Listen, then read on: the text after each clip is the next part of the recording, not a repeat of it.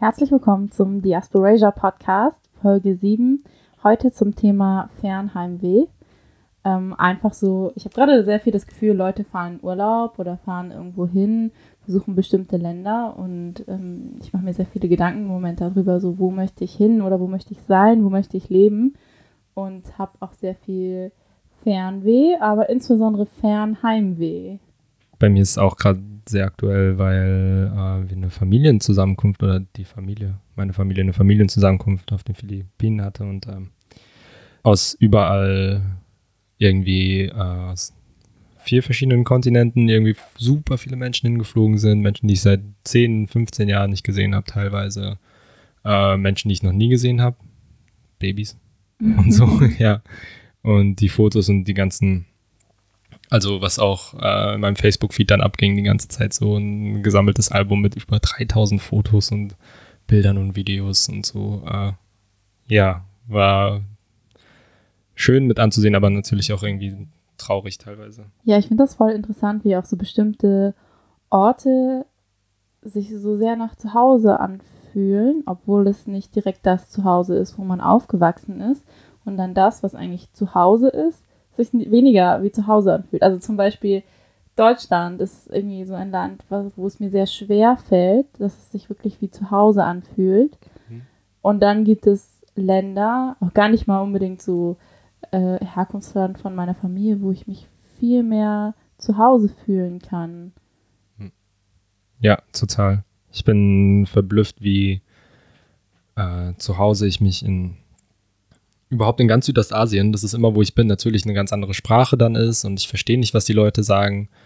Ähm, aber auch in äh, Singapur und Malaysia ganz besonders, weil ich mich so fühle, als wäre ich da schon tausendmal gewesen, auch wenn ich noch gar nicht so oft da war, also zweimal oder so. Ähm, ja, genau. Es war ziemlich äh, verblüffendes Gefühl. Oder auch im Südeuropa, wo alles ein bisschen langsamer und wärmer ist. Es ist immer viel mehr ein Zuhausegefühl als hier. Oder deswegen, ich weiß nicht, ich fühle mich auch im Norden nicht so. Obwohl Hamburg schon nice ist. ja. Aber ich hatte das auch, insbesondere auch in Singapur. Singapur war irgendwie so ein Ort, wo ich mich richtig krass zu Hause gefühlt habe. Obwohl ich dann auch dachte, so, hm, also politisches System ist schon auch schwierig, so. Mhm. Ich bin da kein Fan von. Und auch so einfach so diese ganze Arbeitsethik. Aber gleichzeitig habe ich das Gefühl gehabt, dass ich einfach so Passing bin oder besser reinpasse oder sowieso allgemein, wo ich bin, in äh, Ostasien oder Südostasien, bin ich eben Passing. Also Leute gehen davon aus, dass ich eben da herkomme, wo ich gerade bin ähm, und irgendwie ein Teil von der Gesellschaft bin und ähm, ich werde immer nach dem Weg gefragt. ich finde das schon auch so ein bisschen seltsam, dass ich in Deutschland nicht so oft nach dem Weg gefragt werde, wie in Ländern, wo ich ähm, nicht hingehöre oder wo ich nicht local bin. Ähm, und wenn ich in Deutschland bin, dann wird meistens so die weiße Person neben mir gefragt, nach wo ist der Bahnhof oder wo ist das und das. Ja. Vielleicht besser auch für die Menschen, weil mein Orientierungssinn so richtig schlecht ist und ich wahrscheinlich Leute immer in die falsche Richtung schicken würde. Aber ähm, es ist ja schon auch so ein Gefühl, einfach, dass vermittelt wird, dass ich hier einfach nicht hingehören kann oder dass Leute davon ausgehen, dass ich sowas überhaupt nicht wissen kann, weil ich so aussehe, als würde ich kein Teil von dieser Stadt oder von diesem Land sein. Hm. Ich finde voll gut, dass du das ansprichst, irgendwie mit dem Local sein. Ähm, Taya Selassie und wir verlinken euch unten in der, also wir verlinken das Video in der Infobox, äh, spricht in so einem viertelstündigen TED-Talk darüber, ähm, dass man nicht fragen soll, woher man kommt, sondern wo Menschen local sind und spricht dann so Sachen an wie, äh, also sie nennt es drei R's, ist auch, äh, es hat eine gute deutsche Übersetzung, also Untertitel unten drunter laufen für Menschen, die das lieber haben. Ähm, ist auf Englisch und sagt, es gibt drei R's quasi Rituals, Restrictions und äh, Relationships, die quasi bestimmen, wo Menschen local sein können. Ähm, genau, und deswegen das auch so ne, in welchem Land fühle ich mich zu Hause oder was. Also keine Ahnung. Ich glaube nicht, dass ich mich irgendwie in einer Stadt in Deutschland, wo ich keine Leute kenne, ich glaube, ich kann mir weniger Orte, wenig Orte auf der Welt vorstellen, selbst wenn ich alles verstehe, wo ich mich weniger zu Hause fühlen würde, als in einer random Stadt in Deutschland, in, keine Ahnung, wo auch rechte Gewalt noch viel offensichtlicher ist oder viel präsenter. im Alltag als jetzt in Frankfurt oder so. Genau. Und dann die Frage, ich habe mal mit einem Freund geredet, als ich mir, ich weiß nicht, es ging um den Heimatbegriff und der Freund hat gemeint, dass der Heimatbegriff allein schon so ein Blut- und Bodending hat. Also, ja, ja, schon, es hat schon so eine Konnotation. Mhm. Also eigentlich, wenn ich den Begriff Heimat höre, habe ich schon so ein Ekelgefühl, auf mhm. jeden Fall. Für mich hat das eine sehr krasse negative Konnotation. Aber es ist natürlich nochmal ein Unterschied. Das haben wir, glaube ich, auch in der ersten Folge besprochen. Das hatte Ash, glaube ich, gesagt, dass es ein Unterschied ist, wenn du einfach nie wirklich so fest Heimat oder Zuhause hast hm. und dann natürlich auch irgendwie einfach so ein bisschen das Bedürfnis hast, einfach so nach so vielleicht so einer gefestigten Sache oder ähm, nach gewisser Sicherheit, die damit einhergeht, dass du eben weißt, wie Sachen funktionieren, dass du eben nicht so krass traumatische Migrationsgeschichten durchgehst. Solche Sachen spielen dann natürlich auch nochmal mit rein. Und mhm. es ist was anderes, glaube ich, wenn, wenn du jetzt irgendwie so weiß-deutsch bist und deine Familie 400 Jahre schon in dem gleichen Dorf gelebt hast, hat und du sagst, das ist jetzt meine Heimat und ich bin so stolz darauf. Ja, total. Ja, ich glaube, ich würde auch lieber von zu Hause sprechen oder von local. Allein dieses Wort, das, ja, hast du ja schon gesagt, stößt mir auch ein bisschen auf. Ja, das mit den Relationships, was du eben gesagt hast, da habe ich auch gerade nochmal dran gedacht, so voll oft ist für mich zu Hause oder so ein Zugehörigkeitsgefühl natürlich von Beziehungen abhängig. Hm. Ähm, wo sind meine FreundInnen? Wo sind die Personen, die wichtig für mich sind? Ähm, und gleichzeitig auch, dass sich dann eben solche Beziehungsgefühle auch auf Orte niederschlagen können. Also zum Beispiel, dass ich ähm, sage, ich habe an diesem Ort ein paar Jahre gelebt und es war wunderschön und ich hatte die und die FreundInnen, aber die FreundInnen sind vielleicht auch nicht mehr an dem gleichen Ort, aber dass dieser Ort trotzdem so krass positiv besetzt ist und auch wenn ich daran zurückdenke oder wenn ich da wieder hingehe, dass es einfach voll das schöne Gefühl ist und auch wirklich so ein Gefühl von, ähm, das ist ein Teil von mir und da kann ich auch hingehören ist. Und auch gleichzeitig auch so mit Zeit. Zum Beispiel, als ich 18 geworden bin, hat meine Schwester mir quasi so eine Zeitreise geschenkt. Wir sind nämlich umgezogen, als ich sieben Jahre alt war. Und ähm, wir sind dann halt dahin gefahren, wo wir aufgewachsen sind, als wir Kinder waren. Ähm, und da hatte ich auf jeden Fall auch so ein Gefühl von, ja, Nostalgie. Ich, ich glaube, so Fernheimweh ist auch sehr viel Nostalgie. Mhm. Und ich glaube, ähm, die, das liegt auch daran, an so Momenten von Glücklichsein, die wir damit verknüpfen, zum Beispiel kleine Kinder, also meine, ich würde sagen, als ich klein war, würde ich sagen, meine Kindheit war schon glücklich oder ich denke da mit sehr viel Glücksgefühlen dran, bis zu einem bestimmten Alter vielleicht. Und das, genau, das dann vielleicht auch einfach so Heimat oder äh, Heimweh sowas ist von, ich sehne mich nach dieser Glücklichkeit, die ich an bestimmten Orten, Orten hatte. Mhm. Und dass es manchmal auch eine, vielleicht eine konstruierte Glücklichkeit ist auf bestimmte Aspekte von kulturellem Leben. Wenn ich zum Beispiel sage, so ja, da wo meine ähm, Großeltern gewohnt haben, ähm, in dem Land wäre ich bestimmt viel glücklicher, weil das und das und die haben die und die Geschichten erzählt. Und das weiß ich natürlich nicht. Aber ich stelle mir vor, glücklich zu sein dort. Und ich glaube, das ist hauptsächlich auch so dieses Gefühl, das ich haben möchte, wenn ich äh, Fernheimweh habe oder einfach das, wo, wonach ich mich sehne, was diese Nostalgie ist, also vielleicht in die Vergangenheit, zu vergangenen Glückserfahrungen oder aber auch dieses Bedürfnis für die Zukunft, dass ich davon ausgehe, dass ich woanders glücklicher sein könnte. Mhm. Falls das Sinn macht? Ja, voll. ich habe das auch voll oft. Und ich denke mir, ich, also wenn ich dann wirklich da bin, wo ich immer mir vorstelle, dass ich glücklicher bin oder dass es einfacher ist und ähm, als ich länger bei meiner Familie war und dann auch gearbeitet habe da und so, dann ist es schon auch sehr desillusionierend, weil das dann nie so ist, was ich, wie das, was ich mir in meinem Kopf aufgebaut habe oder so. Ähm, aber gleichzeitig auch diese Relationships, also diese Beziehungen, äh, das sind, was es so immer wie zu Hause fühlen, also sich anfühlen lassen. Das ist, ich war jedes Jahr dort quasi bei meiner Familie, bis ich so äh, 15 war. Genau. Und dann tatsächlich acht Jahre nicht mehr dazwischen und dann vor zwei Jahren wieder. und alles war unfassbar fremd. Gerade irgendwie Metropolregion und Manila, die, die ganzen Städte sahen anders aus, die ganzen, also ich habe mich gar nicht zurechtgefunden und es war gar nicht mehr so, auch das Haus, in dem wir immer gewohnt haben, hat sich krass verändert.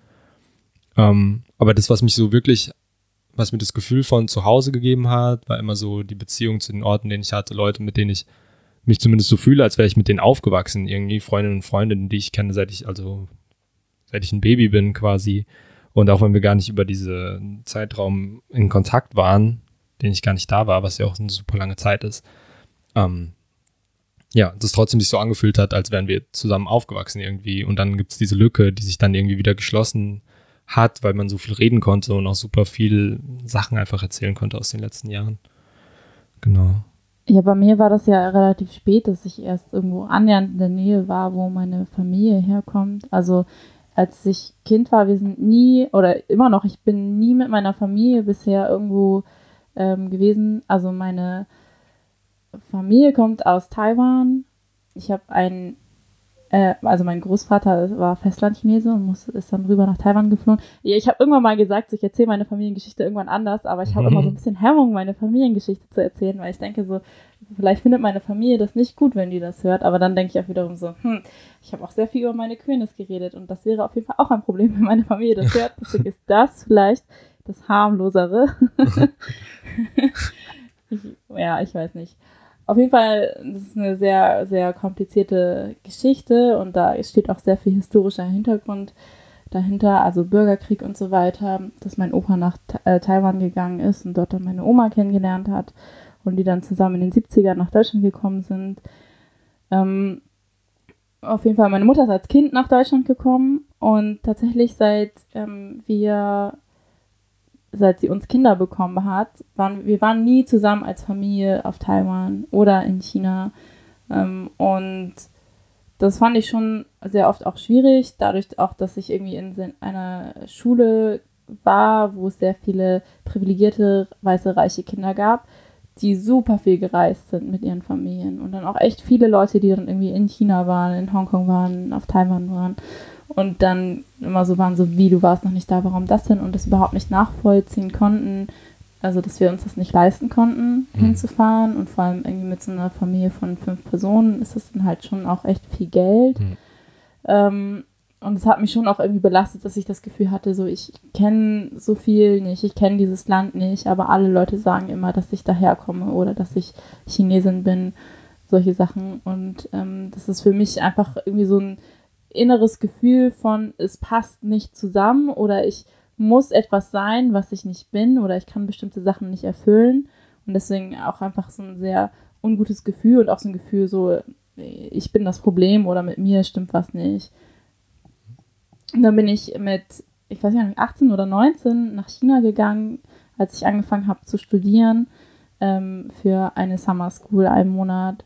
Und es war super krass. Also allein ich bin aus dem Flugzeug gestiegen und dieser Geruch war so krass. Das war einfach so wie so die alten Koffer von meinem Opa gerochen haben, in denen wir, mit denen wir gespielt haben. So als Kinder haben wir irgendwie im Keller einfach so Sachen geholt und ein bisschen mhm. gespielt so und dabei waren halt auch so Koffer von meinem Opa und die hatten halt immer so einen bestimmten Geruch und dann bin ich da aus diesem Flugzeug ausgestiegen und es war voll krass und ich war so, super emotional und dachte so, wow, ich kenne diesen Geruch, das ist irgendwie auch so ein Teil von zu Hause.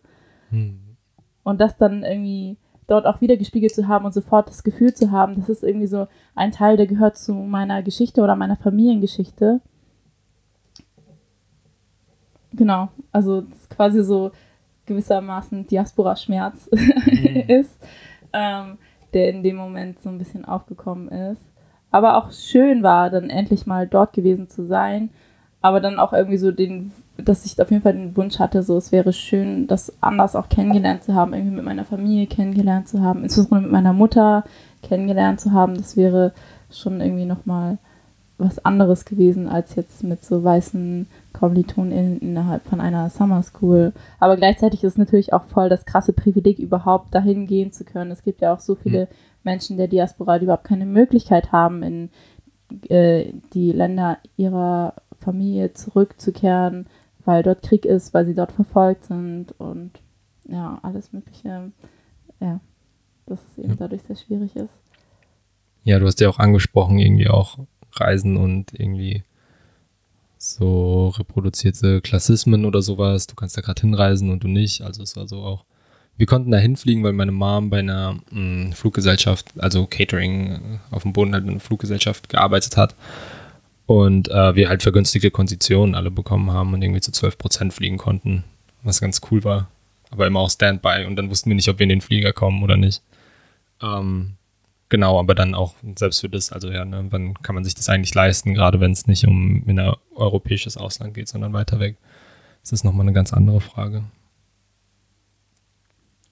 Ja, ich glaube, ich will nochmal mehr über Gerüche reden, weil Gerüche mhm. sind voll wichtig irgendwie. Insbesondere, wenn wir so hier in Deutschland aufwachsen und Deutschland so ein bisschen geruchsarm ist, vielleicht auch. yep.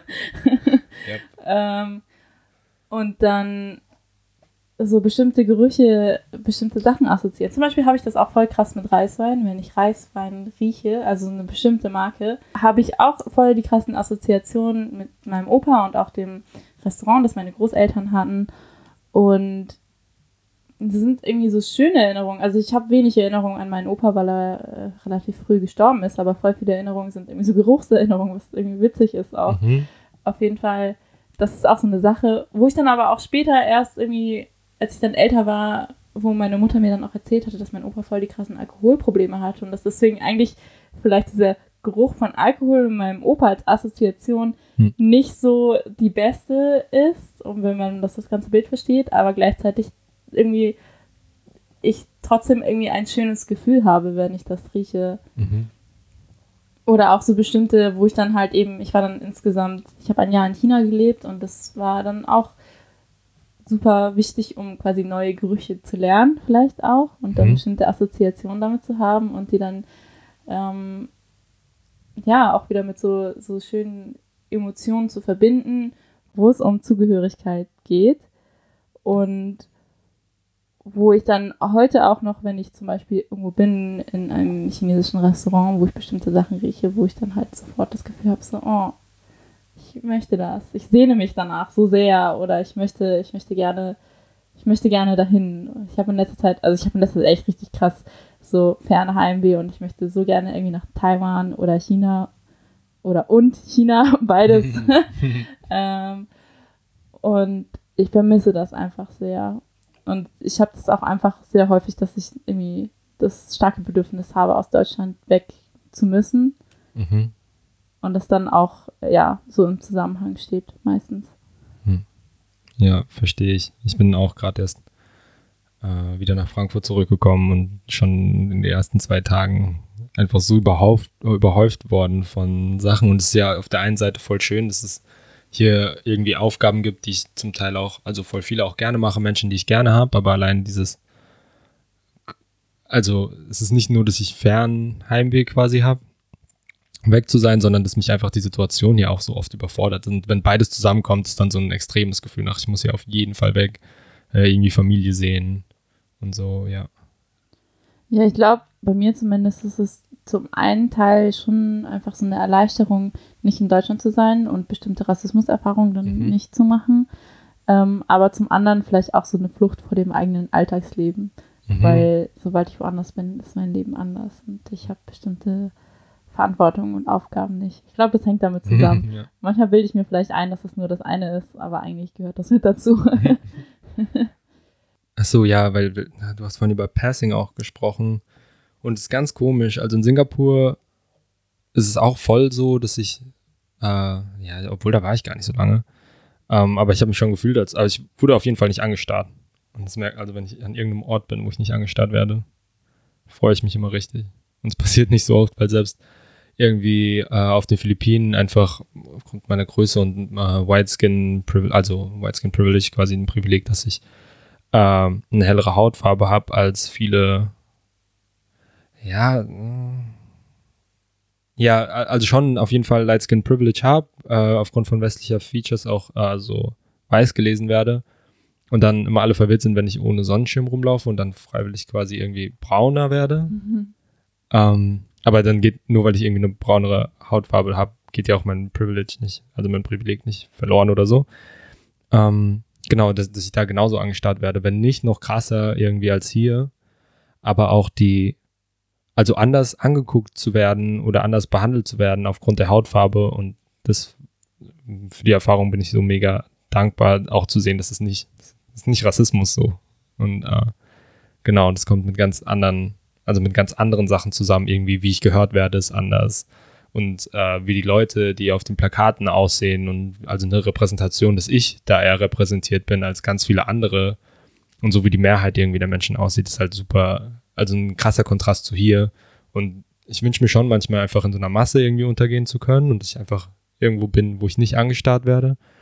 Ähm, gleichzeitig ist es trotzdem fühle ich mich dort irgendwie mehr zu Hause als äh, in ganz vielen, in den meisten Orten in Deutschland oder so, wo ich auch öfter bin.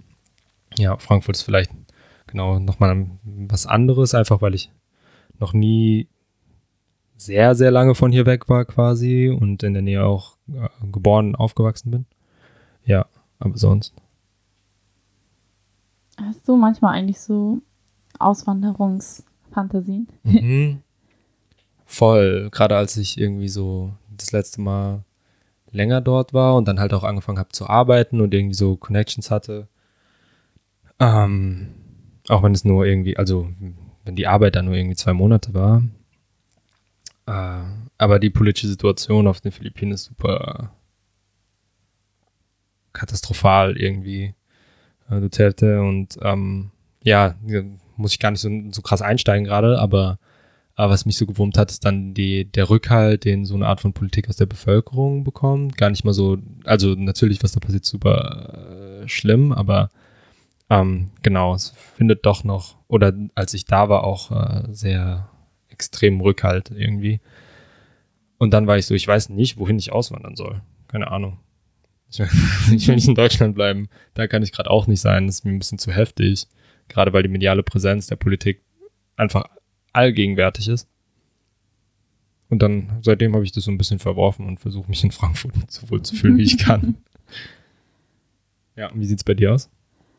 Ja, schon auch ziemlich häufig. Aber ich habe auch immer das Problem, dass ich nicht weiß, wo ich eigentlich hingehen würde. Also nach China möchte ich nicht, da habe ich auch zu viele Probleme mit dem politischen System. Hm. Taiwan ist eigentlich echt nice, so ähm, und auch sehr liberal und so, aber da ist halt sehr viel von meiner Familie. Meine Familie ist eher konservativ und ähm, sollte ich nach Taiwan gehen, müsste ich auf jeden Fall irgendwie zu meiner Familie gehen, habe ich das Gefühl. Oder vielleicht, keine Ahnung, vielleicht muss ich mich von sowas doch emanzipieren, um irgendwie freier auch sagen zu können, ich möchte vielleicht dahin gehen. Aber ich weiß es nicht. Ähm, aber sonst, ja, sonst ist es auch echt schwierig. Ich war, ich war jetzt letztens äh, in London. Ich hatte das Glück, in London sein zu dürfen. Ähm, und dachte so, also in London bin ich auch relativ häufig happy, einfach weil London weniger rassistisch ist als zum Beispiel Frankfurt oder auch Berlin oder Deutschland sowieso im Allgemeinen.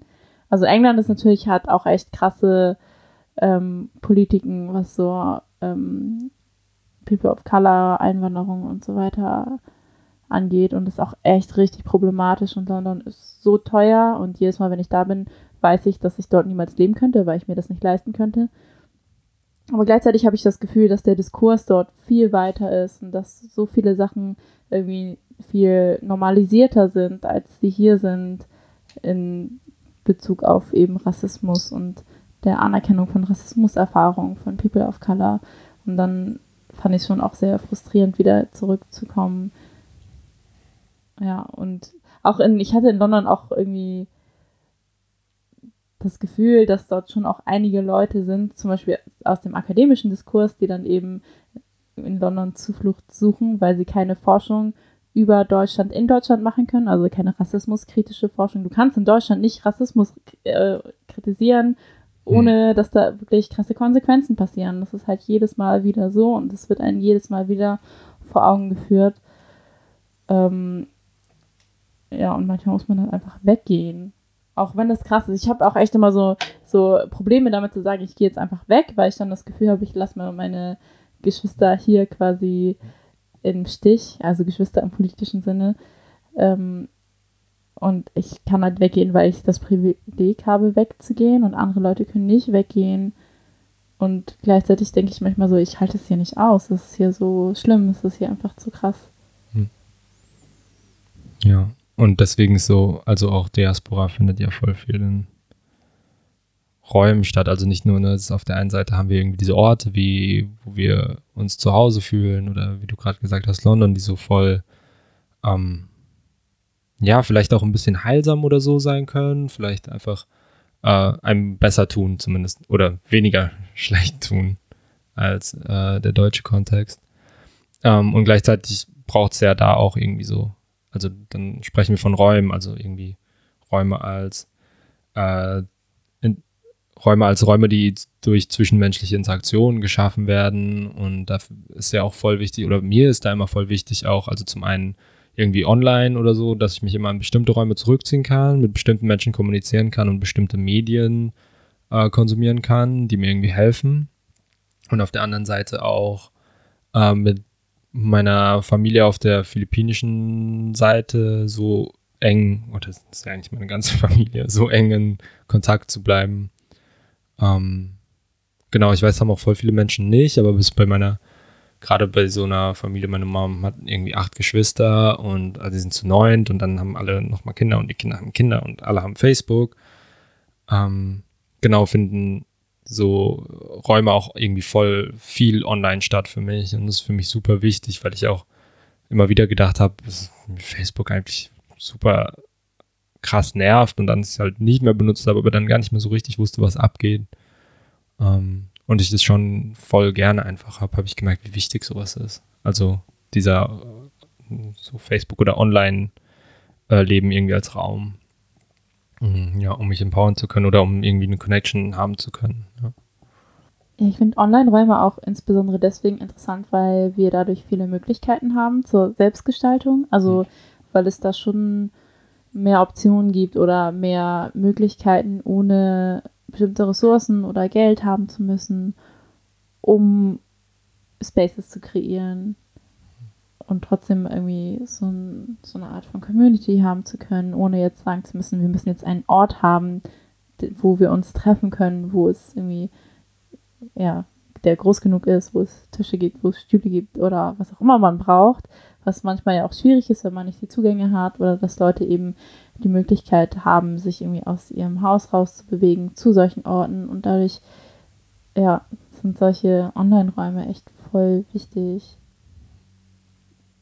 Und ich glaube auch migrantische Menschen, also das Online-Räume viel einfacher äh, machen können, aber migrantische Menschen haben immer schon äh, durch Briefe, äh, ich kann mich noch erinnern, dass meine Mutter immer so 20 Mark Telefonkarten oder so gekauft hat am Kiosk. Ich glaube, so Telefonkarten, das ist so ein Diaspora-Ding mhm. einfach. Das so, alle, alle kennen das. So. Ja.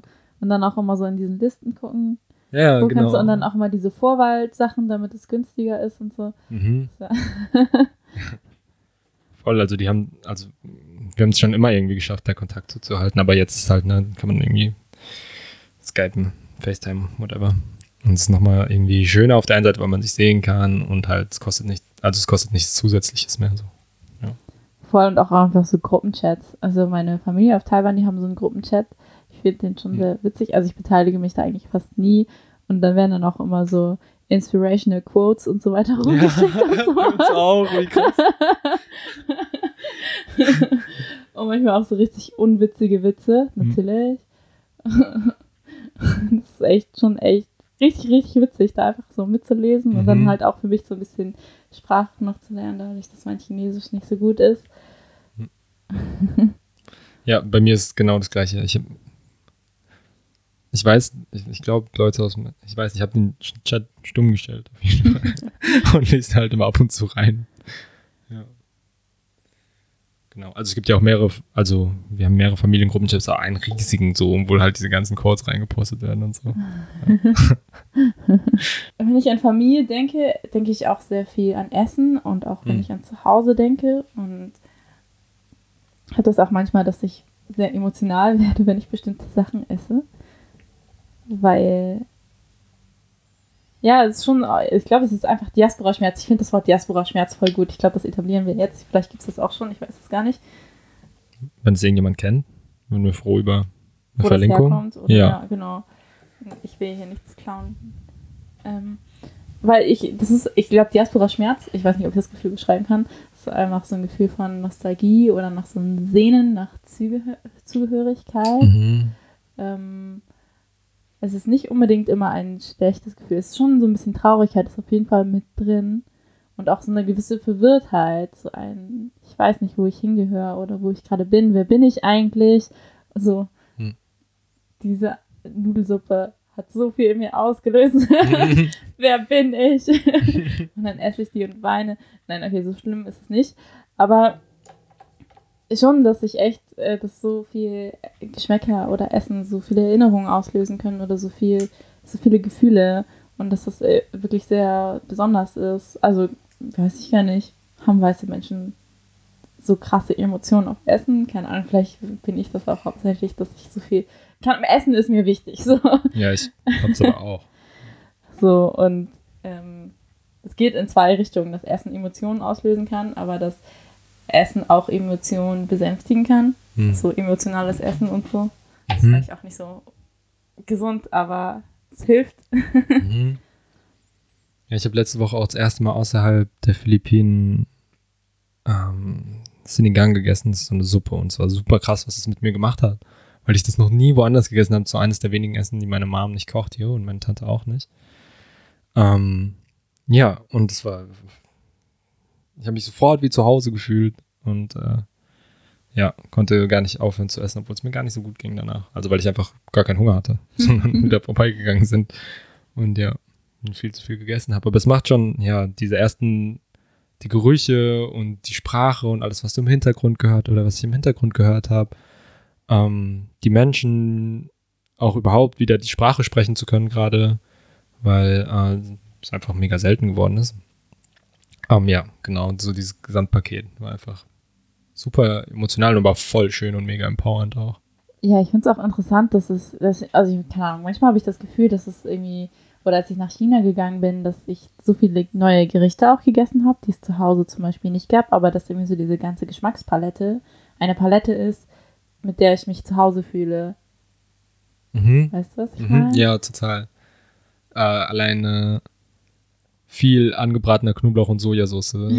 Sowohl der Geruch als auch der Geschmack ist so.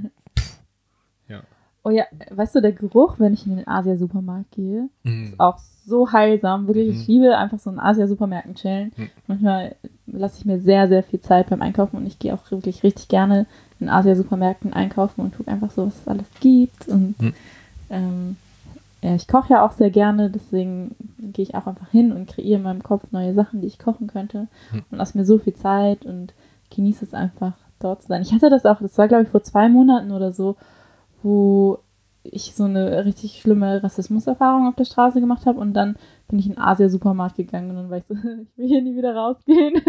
Ich wohne jetzt hier. ist viel schöner. Und dann auch Sprachen, die gesprochen werden, Menschen, die dort sind und so weiter. Hm. Ja, das verstehe ich. ah, Das war auch. Ähm, ich hatte letztens dieses Gefühl, ich weiß nicht warum, ah, ich habe eine Schublade bei uns zu Hause aufgemacht und da war, ich weiß nicht warum, aber ich benutze nie Paniermehl. Und da war so, so Paniermehl rausgekommen und ich war so, oh, ich fühle mich so zu Hause. Und dann war ich so, okay, das war, weil mein Vater gekocht hat. so eine halbe Kartoffel. das hat so ganz kurz Verwirrung in mir ausgelöst. Ja, und manchmal frage ich mich, ob es dann halt einfach so Gewohnheiten sind, dass wir einfach Bedürfnis nach Stabilität und Gewohnheiten wollen oder ob es dann vielleicht doch mehr ist, eben, Mhm. also so Diaspora-Schmerz. Ja, das, um auch darüber darauf zurückzukommen, was äh, Zaya Selassie vielleicht gesagt hat, weil wir viel über diese Relationship gesprochen haben, aber auch dieses Rit also so Rituale, ähm, ist es ja voll viel Teil davon, was wir uns irgendwie als Ritualen, was wir in Ritualen mit, unserem, mit uns im Alltag mitnehmen. So Essen, Kochen, vor allem ey, dieser Prozess von Kochen und die Gerüche und ähm, auch irgendwie Dreck machen in der Küche und so irgendwie alles durch die Gegend schmeißen, ist immer ziemlich nice. Ähm, und heilsam. Und ich glaube, also ich empfinde das so als eines der, ich versuche damit auf jeden Fall bewusst und äh, wie nennt man das? Verantwortungsbewusst irgendwie umzugehen, wenn andere Freundinnen mir äh, sowas mitgeben von ihnen. Ähm, aber ich, ähm, ich glaube, das ist eines der größten Geschenke irgendwie, die ich von Menschen kriegen kann, ist so irgendwas zu gezeigt zu bekommen, was super schön, egal ob es jetzt irgendwie ruhig ist oder besonders lecker oder mh, hm, besonders schön oder weiß gar nicht, was auch immer. Wir haben zusammen Tee getrunken mal und das habe ich nicht so, das habe ich, ich habe die Sachen dafür gar nicht und ich fand, fand das so krass irgendwie, dieses ruhige und beruhigende. Hier ähm, bei mir? Ja. Achso, wo du zwischendurch Bier getrunken hast. Ja. ja Shame on you. Halbe Kartoffel. Wir machen das ja. nochmal. Ja. Genau. Ich finde es auch echt voll schön, das einfach zu ermöglichen. Also ich ähm, liebe es nicht nur für Leute zu kochen, sondern auch Räume zu schaffen, wo wir Austausch haben können oder wo ich Sachen zeigen kann oder wo ich Sachen preisgeben kann, auch wo ich das Gefühl habe, wenn ich das in weißen Räumen mache, dann bin ich so exotisch oder mm, falle schnell in so mhm. eine Kategorie und genieße das dann umso mehr in so Off-Color-Kontexten, wenn ich das einfach machen kann und wenn ich einfach so, weiß ich nicht, klingt das komisch, Geschenke geben kann. Also so, Mhm. ich mag das so gerne, Leuten einfach so Sachen zu zeigen oder Sachen, die mir wichtig sind, Sachen zu teilen. Ich teile sowas wirklich voll gerne. Also ich koche voll gerne so meine Lieblingsessen für andere Leute und ich mag das so gerne, ganz viel Besuch zu haben und dann so ein riesen Festmahl zu kochen. Hm. Und es ist mir voll wichtig, das einfach machen zu können. Ja, das musste ich auch erst. Also viel davon musste ich mir selbst auch beibringen, weil das so. Äh, ja, ich glaube, ich konnte mich schwierig darauf einlassen, weil das eben so krass stigmatisiert wurde die ganze Zeit, dass ich es dann bis zu einem Punkt, wo ich es dann wirklich gerne gemacht habe und es jetzt so voll Teil davon geworden ist. Ja, wenn wir auch schon über Räume schaffen reden, ich finde, da hängt auch voll viel, also wenn wir darüber reden, wie schaffen wir Räume, in denen wir sein wollen, wie schaffen wir unser Zuhause, wie Mhm. schaffen wir vielleicht etwas, was unsere in Anführungszeichen Heimat ist, ist auch viel so eine Frage von, wie wollen wir eigentlich leben? Und was brauchen wir, um glücklich zu sein, was, was können wir dafür tun, wie können wir aktiv solche Räume gestalten, um eben so einen Raum zu ermö ermöglichen, wo wir uns entfalten können, wo wir ähm, glücklich leben können und uns zugehörig fühlen können. Für mich ist das super wichtig, um glücklich sein zu können, dass ich eben auch zu etwas dazugehören kann und nicht immer die andere bin. Ich glaube, dieses Bedürfnis ist einfach so stark davon, dass ich halt so oft immer die andere bin, dass ich einfach auch irgendwie so ein Zugehörigkeitsbedürfnis habe, wobei ich gleichzeitig voll oft denke, dass es vielleicht auch problematisch sein kann. Wie meinst du problematisch? Also, ne, keine Ahnung.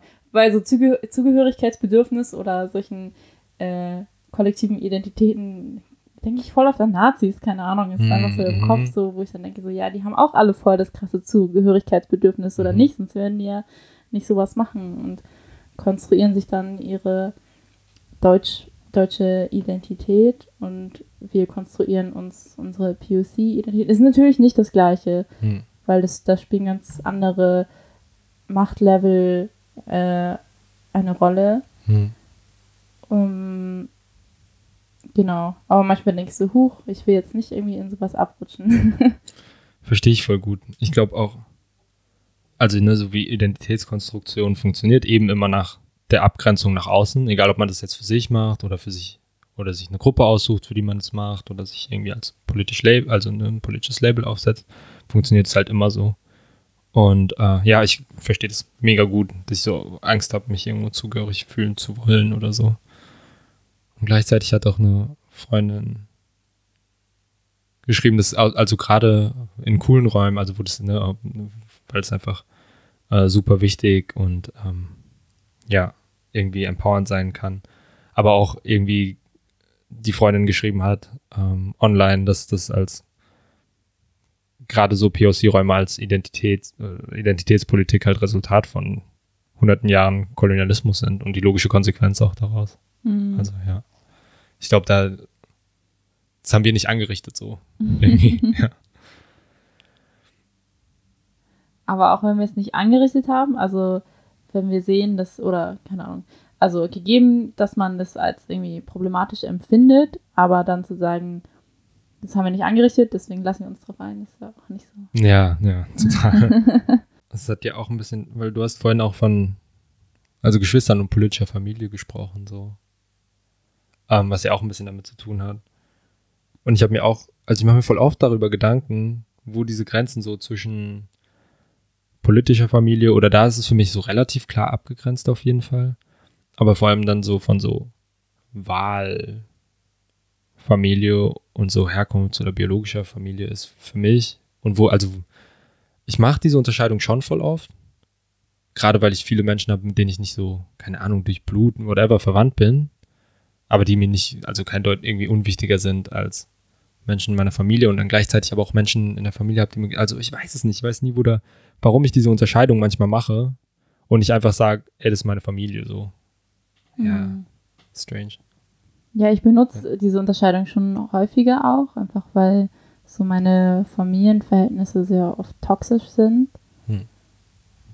Und es mir dann auch irgendwie wichtig ist, irgendwie so aktiv auch sprachlich klar zu machen, dass ich meine, quasi vielleicht mein eigenes Schicksal in die Hand nehme oder sage, ich, ich gestalte mir das, was ich brauche. Ich habe eine Wahlfamilie, ich habe die Wahl getroffen. Es ist weniger wichtig, mit was ich geboren wurde. Wichtiger ist, welche Wahl ich getroffen habe in meinem Leben, so oder so zu sein oder so oder so zu leben und nicht das, was ähm, zufällig mir mit meiner Geburt mitgegeben wurde. So vielleicht als ein Empowerment-Gedanke, um mich da so ein bisschen loszu loszusagen. Aber es fällt mir natürlich auch schwer, irgendwie mich von meiner biologischen Familie loszusagen. Also ich glaube insbesondere auch so in Kontexten von Diaspora oder vielleicht auch so in asiatischen Kontexten ist das etwas sehr schwierig, ohne hier irgendwelche Klischees aufmachen zu wollen. Mhm. Aber ähm, ich habe in meiner Familie, in meiner Familie gibt es gewisse Erwartungen, wie Kinder ihre Eltern behandeln sollten. Hm. Und ich entspreche diesen Erwartungen nicht. Hm. Äh, in der Buchempfehlung von dir äh, spricht äh, die Person, die das geschrieben hat, auch voll davon, dass an einer Stelle, dass äh, die Wahl, gerade für queere Menschen, die Wahl äh, zu cutten mit der Familie äh, voll auf eine weiße Wahl ist und dass Menschen of Color das nicht haben können. Mhm. Aufgrund von, also zum einen vor allem Klasse, so dass man sich von der Herkunftsfamilie nicht irgendwie äh, loslösen kann, aber auch wegen verschiedenen, ja, ich weiß nicht, wie, ich weiß gar nicht, wie ich das nennen soll oder wie die Person das genannt hat, aber vielleicht so äh, kulturellen Verpflichtungen auch, die Mhm. einfach anders sind als bei als in der weißen Gesellschaft und der mehrheitsweißen Gesellschaft, ja. Ja, und ich habe auch das Gefühl, meine Familie versteht meine Freundschaften nicht, also die ich zu Menschen habe, die super intensiv sind, wo wir füreinander da sind. Für meine Familie sind das solche Sachen, die hauptsächlich Familie füreinander tut. Mhm. Und versteht dann nicht, wie ich dann irgendwie das eine durch das andere vielleicht ersetzen kann oder das Bedürfnis habe oder sage, das ist etwas, was mir besser tut als jetzt meine biologische Familie. Und ja, ich glaube, meine Familie hat auch manchmal solche Scare-Taktiken, also so solche, um, oder ich weiß auch nicht, sehr schwer zu beschreiben. Also es ist schon solche Sachen, wo meine Familie sagt, so ja, am Ende kannst du dich nur auf deine Familie verlassen und auf niemand anderes. Sowas. Mhm. Du hast vielleicht FreundInnen, aber du kannst, wenn es hart auf hart kommt, kannst du dich nicht auf die verlassen. Nur deine Familie zählt am Ende. Mhm. Sowas. Und es ist irgendwie sehr eingebläut, habe ich das Gefühl. Also es steckt sehr tief in mir drin, dass ich dann irgendwie, wenn ich, keine Ahnung, depressive äh, Episoden habe oder irgendwie sowas, dann irgendwie denke so, niemand mag mich, niemand Mhm. unterstützt mich, niemand ist für mich da, so ich kann mich auf niemanden verlassen, nur auf mich selber, weil meine Familie sagt mir das, weil die, glaube ich, wollen, dass ich mich auf die verlassen kann. Aber ich weiß, dass ich mich nicht auf meine Familie verlassen kann. Mhm. Und dann gibt meine Familie das, mir das Gefühl, ich kann mich nicht auf meine FreundInnen verlassen. Und dann habe ich das Gefühl, ich kann nur mich auf mich selber verlassen und ich bin irgendwie alleine. Und das ist schon auch sehr toxisch und nicht gut. So. Mhm. Aber diese Gedanken kommen schon einfach immer mal wieder. Und also ich weiß, ich weiß, was dahinter steckt. So, ich habe das schon irgendwie dekonstruiert, aber Gefühle, die daran geknüpft sind, sind halt trotzdem irgendwie da. Ja. Also äh, quasi rational habe ich es verstanden, aber emotional noch nicht so richtig, Mhm. falls man das so trennen kann. Und ich glaube auch, dass ich sehr oft das Bedürfnis ähm, nach so Sicherheit habe, wenn ich irgendwie so bürgerliche Vorstellungen habe von ähm, monogamer Zweierbeziehung oder Ehe oder so weiter. Was dahinter steckt, ist einfach so ein Bedürfnis nach Sicherheit oder nach dieser einen Person, die immer für mich da sein wird. Einfach weil ich die Person geheiratet habe, sowas zum Beispiel. Was ja nicht so ist, so, aber ich habe einfach irgendwie so diese Vorstellung so krass internalisiert, dass ich da manchmal dran glaube oder manchmal denke, so, ja, vielleicht möchte ich sowas. Obwohl ich sowas eigentlich nicht möchte, so, aber Hm. dass es dann halt auch Gedanken sind, die immer wieder auftauchen. Ja. Ich glaube, das habe ich, äh, ich kämpfe auch. Nicht nur, wenn es darum geht, sondern überhaupt im Alltag auch immer die zwischen, also so wie ich sein will oder versuche zu sein und so wie ich sozialisiert wurde, liegen unter anderem Welt oder ne, viele Sachen, wo ich gerne hinkommen würde, die ich nie gelernt habe, die ich mir selbst beibringen muss, die mühsam sind so. Äh, Und das mein politisches äh, ich will auch gar nicht diese Trennung machen, aber dass das, was ich politisch denke, voll oft anders ist als das, was ich fühle oder fühlen kann.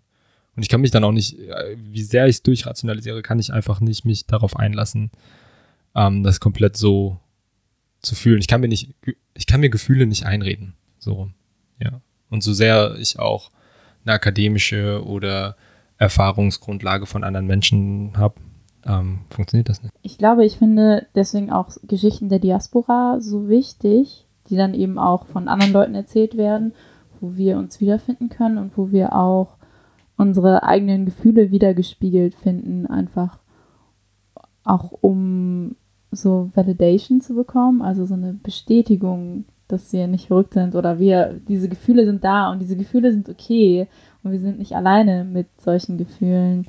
Ähm, und zu sehen, dass andere Leute auch ähnlich strugglen, ähnliche Gefühle haben, ist für mich voll wichtig und dann eben auch Räume zu haben oder Plattformen zu haben, wo Geschichten erzählt werden können, wo bestimmte Perspektiven und Stimmen sichtbar werden, ist super, super wichtig.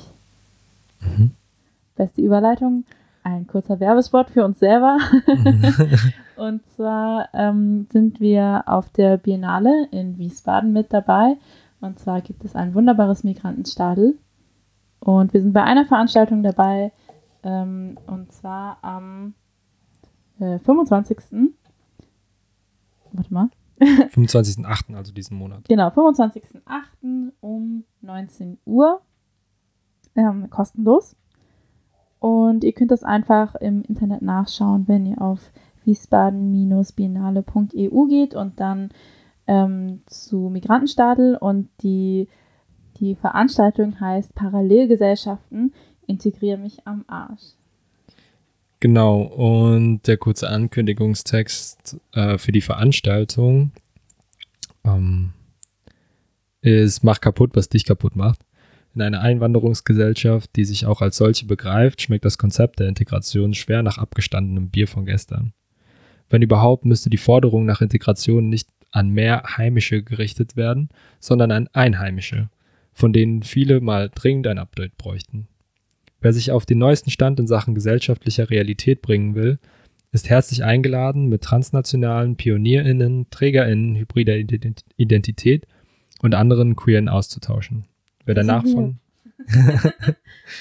Wer danach von Integration spricht, ist selber schuld. Genau, und die ganze, also dieses ganze Migrantenstadel ist von äh, Imad und Tunay geschrieben und ist, äh, genau, eine super Buchempfehlung auch. Ähm, sowohl der Blog als auch das Buch, als auch die Veranstaltung. Also genau, die machen super, super schöne Arbeit. Ähm, Und es gibt auch noch ganz viele andere Veranstaltungen in dem Mhm. Migrantenstadel. Die Biennale Wiesbaden geht insgesamt vom 23.08. bis zum 2.9. Und es sind richtig tolle Leute dabei. Schaut euch das mal an. Link in der Infobox. Ja, wie immer, Link in der Infobox. genau. Das war's für diese Folge. Ich fühle mich so ein bisschen, als hätten wir ein einstündiges Intro für diese Veranstaltung jetzt gemacht. Vielleicht ein bisschen. Vielleicht machen wir danach noch eine Folge, wo wir ein bisschen die Veranstaltung reflektieren und auch ein bisschen über Integration reden, oder? Würde ich, glaube ich, ganz Voll gerne, ja. Ähm, genau, wie immer, ähm, unterstützt uns auf Patreon finanziell, wenn ihr mögt. Ähm, schenkt uns Flüge in bestimmte Länder, damit wir unsere Fernheimweh-Bedürfnisse befriedigen können. Yep. Ähm, und sonst, ähm, Sharing is Caring, shared ganz viel. Also dann können wir ein bisschen auch unser Publikum erweitern. Wir arbeiten gerade auch dran, dass wir das ein bisschen äh, mehr zugänglich machen, also über so Spotify und iTunes. Mhm. Kommerz, Kommerz. Mhm. Und natürlich ein weiter Kommerz. Liked uns auf Facebook, followt uns auf Instagram. Wir haben Merch. Wenn ihr Merch wollt, schreibt uns einfach an. Wir haben so Beutel. Ähm, wir haben auch so Drucke, falls ihr euch sowas äh, äh, postermäßig an die Wand hängen wollt. Mhm. Dann könnt ihr uns immer zum Einschlafen hören und dabei unser Poster angucken. Für 100 Euro Patreons gibt es einen signierten Druck. Eingerahmt. Dann bis zum nächsten Mal. Nächste Woche podcasten wir nicht, aber ihr könnt uns ja dafür beim Migrantenstall sehen. Genau. Bis dann.